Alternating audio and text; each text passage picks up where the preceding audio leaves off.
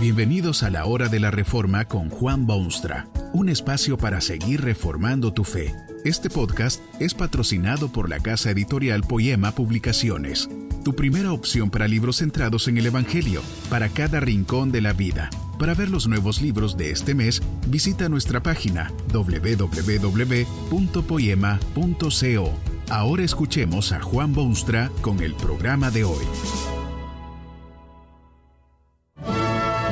Esta conferencia se titula El inescapable juicio y está basada en las palabras bíblicas de Judas 14. De estos también profetizó Enoch, séptimo desde Adán.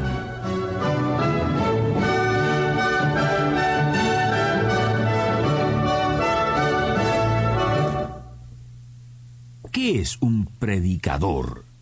Las santas escrituras dicen de ellos que eran profetas, que profetizaban. Esto no era en primer lugar pronosticar el futuro y decirle a la gente de los sucesos que vendrían, algo que todavía quieren hacer los predicadores. El profeta de la Biblia era más bien uno que difundía, desparramaba, sembraba por el mundo las comunicaciones que había recibido de Dios. Era el vocero de Dios, el canal por el cual corrían las aguas de la revelación divina. El pueblo aprendía de Dios y de sus actos y sus planes por medio del profeta. Lo interesantísimo del caso es, sin embargo, que uno de los más antiguos predicadores de la historia limitó su predicación a un inescapable juicio. Predicó juicio, juicio que vendría, juicio que era bien merecido, juicio y juicio y juicio, juicio inescapable. Enoch se llamaba este predicador bíblico y era tan solo de la séptima generación después de Adán. Mire usted si será de la antigüedad este profeta.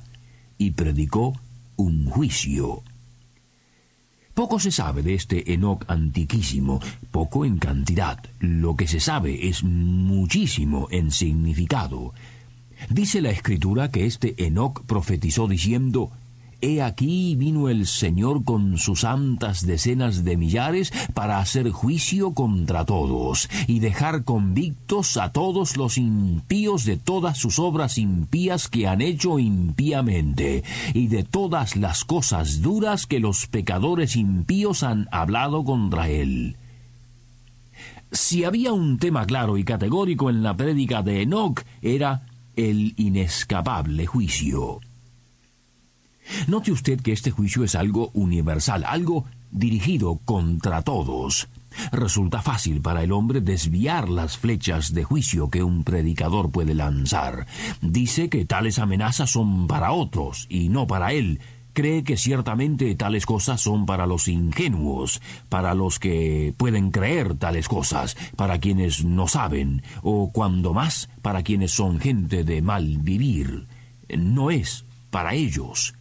Pero los juicios que las escrituras proclaman son universales, afectan a pobres y ricos y magistrados y doctos y gente de gobierno y hasta hombres que viven de la misma religión. Enoch habla de dos aspectos del mal que serán llevados a juicio. El primero es dejar convictos a todos los impíos de todas sus obras, impías que han hecho impíamente los actos y acciones del hombre serán traídos a juicio en aquel juicio inescapable, pero también las palabras, ya que informa Enoch que el Señor juzgará todas las cosas duras que los pecadores impíos han hablado contra él. De esto mismo se hacía eco el Señor Jesucristo una vez cuando dijo, Mas yo os digo que de toda palabra ociosa que hablen los hombres, de ella darán cuenta en el día del juicio. Seguro es que Enoch predicó juicio, el juicio inescapable. Posiblemente en las tertulias de vecinos y en las reuniones públicas y en visitas a domicilio, predicó la llegada inminente del juicio divino contra los actos humanos. Es probable que condenó abierta y severamente los actos impíos de sus contemporáneos y que ofendió a muchísima gente que sólo desearía su muerte instantánea no dejaba a la gente tranquila, sino que acicateaba las conciencias, despertaba recelos y llamaba al orden, porque bueno, porque vendría el juicio, inescapable, inexorable, inevitable. Había gente muy mala que se sentían molestos por tal prédica. Habían aquellos que hablaban despreciativamente de las cosas de Dios y de la eternidad y de la verdad. ¿Qué derecho tenía este Enoc de predicar ese juicio inescapable? ¿Quién es Enoc para que se le preste atención? ¿No sería mejor quizás silenciar su voz estruendosa y molesta y acallar sus pronósticos de juicios contra la gente? ¿Qué derecho tiene de predicar un juicio, especialmente cuando lo hace en términos tan cortantes e hirientes? Debe permitirse que un hombre, cualquier hombre, alguien, se ponga a predicarle al resto de la humanidad sobre cosas desastrosas? Bueno, hay dos razones para que Enoch proclame ese juicio inescapable.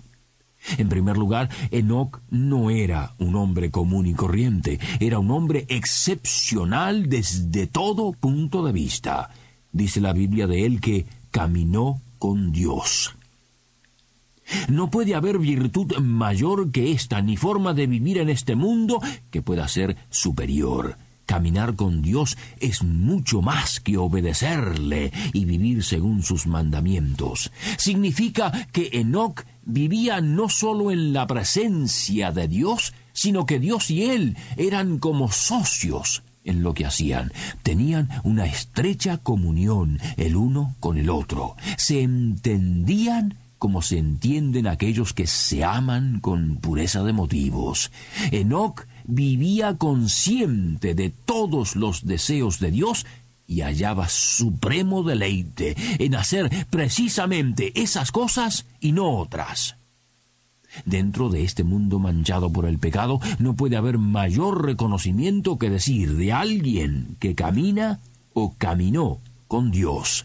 Eso es vivir en este mundo como si se estuviese ya en el cielo, como si Dios fuese Padre e íntimo amigo, confidente y compañero.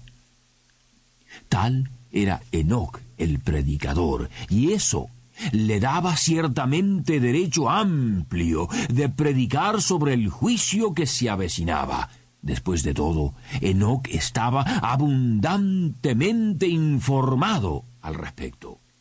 Imagínese usted si Enoch habrá sido excepcionalmente íntimo de Dios, que dice la Escritura que no murió, sino que desapareció porque le llevó Dios.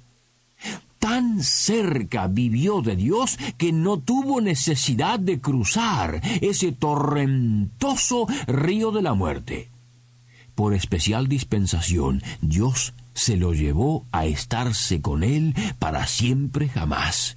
Mire usted, si tendría derecho de predicar y prometer un juicio inescapable. Pero había otra razón que permitía que Enoch predicase con tanta vehemencia y seriedad como le fuese posible. Su mundo estaba sacudido por hondos problemas y severos males. Su mundo había caído en la vergüenza más espantosa. La carnalidad prevalecía, la fe faltaba, la moral había desaparecido. Pese a lo nuevo que era el mundo, habían ya semillas venenosas que brotaban por todas partes. Tan solo unos pocos años después de esta prédica de juicio, la palabra de Dios informa que se arrepintió Jehová de haber hecho hombre en la tierra y le dolió en su corazón. Tantísimo mal reinaba por doquier que así lo describe la Escritura. Vio Jehová que la maldad de los hombres era mucha en la tierra, y que todo designio de los pensamientos del corazón de ellos era de continuo solamente el mal. Cuando corre el mal por la tierra, cuando se enferma la humanidad por sus transgresiones, cuando prevalece la desobediencia y reina la inmoralidad, Dios levanta a sus predicadores para que lleven su palabra al oído de estas generaciones decadentes. Enoch predicó el juicio inescapable, y ese mismo juicio se predica hoy. Dios ha llamado a predicar tal juicio. No cabe duda alguna que en su palabra Dios advierte al hombre que un día será juzgado, sus actos y aun sus palabras. Esto debe todavía proclamarse, seria, inteligente y bíblicamente. Hay demasiada gente que vive en ese mundo como si jamás se les hará un juicio, y el juicio es inescapable. Nadie será eximido de presentarse ante el juez de toda la tierra. Viene el juicio, viene el juicio, el juicio inapelable. Esta prédica del juicio inescapable se ha hecho necesaria, además, porque hay muchísimo mal en el mundo. Los hombres dejan de lado a Dios, se muestran indiferentes con respecto a sus planes y deseos, hacen las cosas como si Dios no existiese y como si nada tuviese que ver con lo que hacen. Es casi increíble la insensatez del hombre moderno que vive sin conciencia alguna del juicio que vendrá. Ese juicio debe proclamarse, debe hacerse oír, debe predicarse a diestra y siniestra, en las cumbres y en los valles, porque es inescapable. Nadie se verá libre de ese juicio imparcial y determinante. Usted también será juzgado un día. Es probable que tal cosa le parezca a usted muy remota y difícil, pero esta es la función de la predicación, advertirle que tal juicio viene y que usted será juzgado. Si sus pecados lo acompañan al tribunal del juicio, seguro que usted será condenado incuestionablemente. Tan severamente ha pecado usted que no tiene escapatoria, salvo que... ¿Sabe usted quién será el juez. El Señor Jesucristo será el juez, el mismo que ahora se le ofrece como Salvador. No espere hasta el juicio. Que este mensaje nos ayude en el proceso de reforma continua según la palabra de Dios. Si quieres profundizar en la exposición bíblica, puedes buscar más recursos en www.poema.co. Allí encontrarás libros que te ayuden a entender la palabra de Dios y aplicarla a tu vida. Poema, el Evangelio para cada rincón de la vida. Nos vemos en el próximo episodio de La Hora de la Reforma con Juan Bonstra.